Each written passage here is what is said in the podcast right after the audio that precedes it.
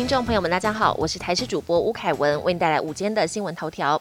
指挥中心日前推估，我国本土疫情将在五月二十号这天达到高峰。以高推估来说，可能单日会有二十万人确诊。但五月二十一号即将登场的国中会考，俨然成了一大考验。有医师推算，如果以全台累积确诊数有一成左右人口染疫，会考当天可能会有一万多名国三生染疫。建议国三生在会考前不到校，因为现在要比谁更。会躲病毒，不过有专家分析，台湾人有个特性，只要确诊数一多，就会自动躲起来。加上现在双北车流、聚餐人数减少，预期五月二十号高峰应该只会有单日五到十万人确诊。疫情在烧进立法院，继国民党立委廖国栋、民进党立委蔡世应和林静怡确诊后，民众党立委蔡碧如今天早上也在脸书贴出了快筛阳性的照片。蔡碧如表示，五号开始办公室就因为有同仁确诊，开始自主隔离。而今天早上他再次快筛时出现了两条线，他说很确定的是自己应该是确诊了。目前症状只有喉咙些微痒痒的，并马上启动十加七的居家照护。指挥中心五号修改新冠肺炎确诊定义，三类人快筛阳性即可经医师人员确认后通报确诊，新至五月十二号上路。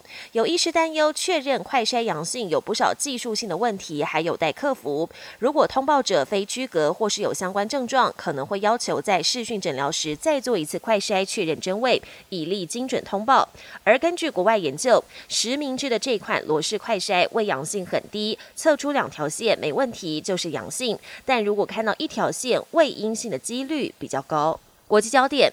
乌克兰马里乌波尔的亚速钢铁厂情况仍十分危急。尽管乌克兰总统顾问宣称攻入钢铁厂的俄军已被击退，但亚速营指挥官并没有证实这个消息，只表示激烈战斗仍持续进行，乌军处境艰困。场内的乌军还是出他们唱爱国歌曲的影片，强调宁可战死也不愿被俘，似乎有为国牺牲的打算。至于受困钢铁厂的平民，联合国跟红十字会的车队将在当地时间周五上午抵达，希望能。顺利撤出受困在场内的平民。民众关心日本何时放宽边境管制，允许观光客入境。日本首相岸田文雄表示，六月起将松绑管制。岸田文雄在伦敦市政厅演讲时表示，六月起将放宽防疫边境管制，松绑程度将比照欧美国家，暗示有望开放观光客入境。目前平均每天入境日本的人数上限为一万人，但不开放观光客入境。岸田表示，日本松绑边境管制，才能够和全球人员、货物及资金自由往来。世界卫生组织公布最新评估数据显示，二零二零年一月到二零二一年年底，因为新冠疫情直接或间接的死亡人数估计多达一千四百九十万人。这个数字是官方通报的三倍，而一些发展中国家所通报的数据跟世卫估计的数据更是天差地远。